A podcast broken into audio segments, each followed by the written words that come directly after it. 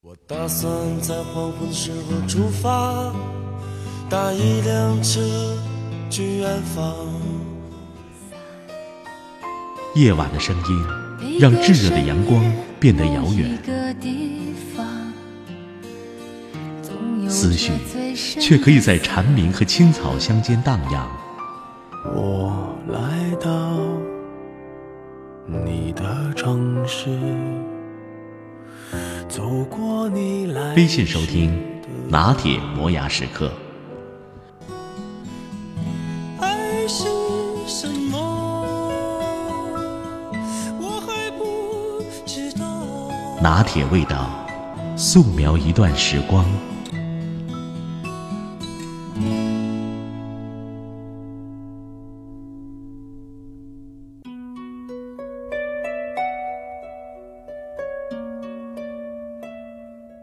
没有动力去赚钱的时候，那就去好的餐厅吃顿饭。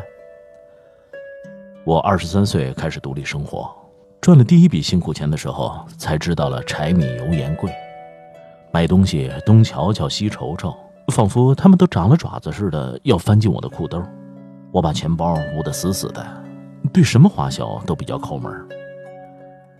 那个时候认识了一个朋友，同样是赚辛苦钱的普通女孩。每天一同相约去打工，做的是被人端茶倒水、洗盘子的工作。下班后进入华人超市买便宜的蔬菜水果，再提着大大小小的袋子去赶公交车。我们明明把日子过出同样的节奏，可我就是隐隐约约的觉得他有哪儿和我不一样。我那个时候睡眠极度缺乏，每天早上挨到非得起床不可的时候才一跃而起。胡乱穿进一团褶皱的工作服，再塞一把麦片进嘴里，就飞奔似的出门赶公交车了。等我出现在打工餐馆门口的时候，必定是一副慌张的形象，几丝头发含在嘴里，工作服褶皱不堪，肚子在午休前都在叽里咕噜的响，像是吃了一只饥饿的猫。可是那个姑娘不一样，她对吃穿很讲究。这种讲究与奢华没有一点关系，而是他坚决在上班前两个钟头起床，好好的做顿早餐，穿上前一晚上就挂好的工作服，梳好头、化好妆，然后整个人一丝不苟的来上班。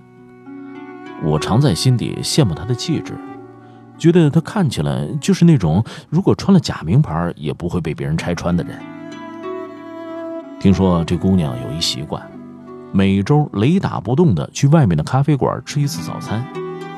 有一次，他约我一起去，就在那个我几乎每天去上班都会经过的看起来非常昂贵的餐厅。那里门面庄重，装潢高雅，轻音乐总是飘到街上来。我从来没有驻足过。每每看到打扮精致的妇人坐在阳光下喝着咖啡，还有那些手捏合同、穿着体面的生意人。我总是低下头，觉得自己并不属于那一类人。那天，我欣然接受了姑娘的邀约，期待着见识一下咖啡馆里的早餐有多奢华。然而，那份早餐被端在我面前的时候，我却大吃一惊。厚实宽大的白盘子上，食物摆盘精致，可分量实在是太稀薄了。我还过分的高估了它的内容：两片烤吐司。两个蛋，一点奶油蘑菇，一团煮菠菜，一块薯饼，两片番茄。我一边吃一边觉得不值得。喂，这也太失望了，还以为他们的早餐有多丰盛呢。我自以为聪明，给姑娘算了一笔账。你看，这早餐里边有什么呀？超市里边最便宜的白面包，一整条只卖一块钱；一打鸡蛋才两块钱，菠菜、番茄、蘑菇也都不贵，薯饼也是可以买冷冻的，非常划算。这一顿要是在家里做，那算下来也不过就是五纽币，可我们花二十多块纽币才在这里吃一顿，这多浪费呀！我絮絮叨叨一刻不停，惹得他大声的跟我说。我吃的不是早餐，是情调。我在回家的路上都觉得心疼。哎，天！哪，什么样的情调能值二十多牛币？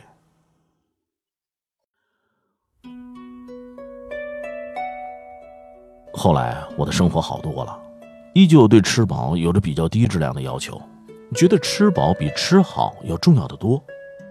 比如说有朋友相约出门，正为去哪家餐馆而犹豫不决，那我就会提议，我们去吃自助餐吧。国外的自助餐非常适合平民阶级，甭管食物是否新鲜，味道是否合胃口，光是从这一排逛到那一排，冷餐热餐都能让人觉得占到了便宜。我一度曾非常热衷这些一顿饭能管人几天饱的地方，好像那些餐厅的破旧牌匾就代表一张憨厚的大胖脸，和我说：“来呀，我们这儿又便宜又实惠。”我也固执地执行着省钱之道，能在家里做的菜，那就绝对不会去饭店里点。比如朋友坚持在贵死人的日本料理店里吃三文鱼，那我就花同样的价钱从超市把半条都买回家。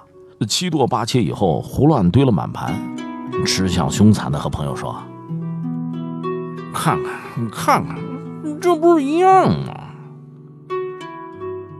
我也无法理解那些去高级餐馆吃炒饭的人，总会拿出一副说教的语气：“拜托，这家里都能做呀。”直到这些固执的旧观念遇上了一次约会，我的某些想法才发生了改变。有一个风流倜傥的男人约我吃饭，选中一家意大利餐厅，那是隐藏在城中心、既高雅又小众的餐厅，据说以价格昂贵和分量极少而出名。我心有窃喜，穿上久违的紧身裙、十厘米的高跟鞋，假装高雅，也脚尖肿痛的去赴约。那是我第一次在一家正经的餐厅里吃有头盘、主菜和甜品的三道餐。餐厅环境优雅。气氛宜人，空间不大，从装潢到员工都是纯粹意大利属性的。漂亮的女孩子弹着钢琴曲，服务生点燃我桌上的蜡烛，我拘谨落座，偷偷观察一下周围吃饭的男人和女人们，发现他们无论年龄大小，身材都很匀称，穿着体面，举手投足都有一股高贵气。那是一次非常美妙的餐厅经历。除了面前的男人，一切都让我心生向往。那家餐馆的头盘、主菜和甜点，装在纯白厚实的盘子里，均是女人拳头般大小的分量，却精致而悦目。烛光在眼前发出轻柔的光亮，耳边是悦耳的琴声，周身是体面又优雅的人。那一刻，我的胃口半空着，可心却是暖饱的。那天晚上回家以后，我就已经饥肠辘辘了，煮了泡面来充饥。午夜时分，小锅里的水翻腾着，泡面的香浓味道弥散开来。那碗面酱料十足，分量惊人。可是我吃着吃着就放下了筷子，觉得这里面少了一种味道。我渐渐的咂摸出，这泡面里缺乏的味道是一首舒缓的钢琴曲。是桌上淡淡的烛光，是精致悦目的摆盘，是那些举止优雅的人，还有我憋紧小腹经过洗手间的镜子，突然觉得自己也有挺美好的那一刻。突然想起当年结识的姑娘的那句话：“我吃的不是早餐，是情调。”瞬间就理解了超市里两块钱一打的鸡蛋放到家里煮和咖啡馆有什么不一样。我也忽然就理解了，那些坚持到日本料理店去吃三文鱼的人，还有那些去高级餐厅点炒饭的人。不是所有在价格上占便宜的东西都能带来和餐厅同等的价值。或许大家去好一点的餐厅吃饭，并不是为了食物本身，而是为了走进那样的一种气氛里，坐在那里就能感受到，原来这世界上。还有那么好的生活，而那样好的生活，我也值得去拥有。那次约会以后，我的心态就发生了一些变化，那些感官的美好的画面，通通埋在了心里，隐隐变成了一种潜在的动力。我开始注重自己的仪表和举止，穿没有褶皱的工作服，化一丝不苟的妆，努力的去赚钱。对待生活既虔诚又庄重，多了很多仪式感。而每次路过那些咖啡厅，尽管是走在一条去洗碗的路上，我也梦想自己有一天也可以成为那一类人。在阳光正好的早晨，坐在一间咖啡馆阳伞下，清澈一杯咖啡，体面、成功、精致、优雅。有一天路过离家很近的一个外卖店，才想起已经很久没有光临它了。我曾经无比贪恋它的价格便宜和分量十足，完全不顾服务态度极差或者食品卖相有多糟糕，依旧能吃个胃口欢畅。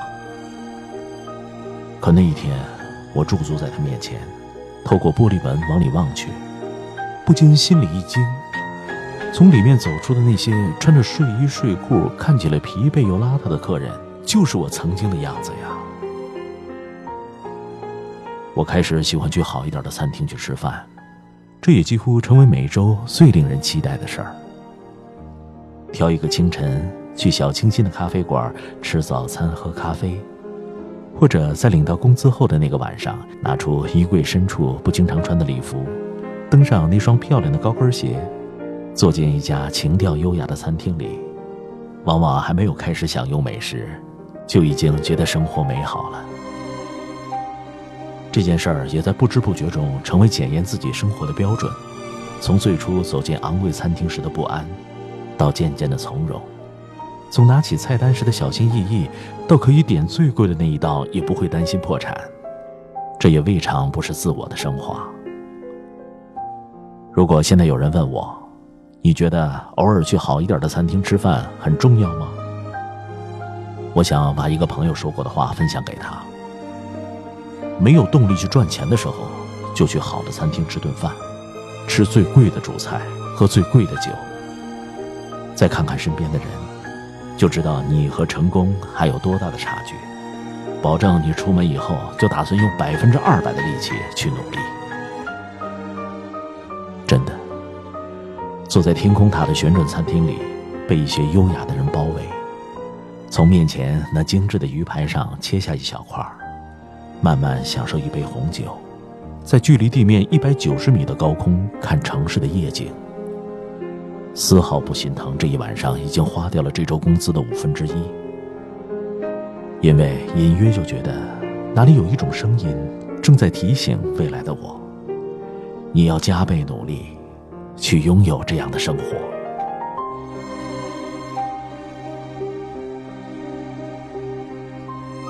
并不富裕的你被朋友请到很贵的餐厅里吃饭，感受到的是什么状况？君临天下，俯视人间，或是内心自卑不安，还是与向往共存？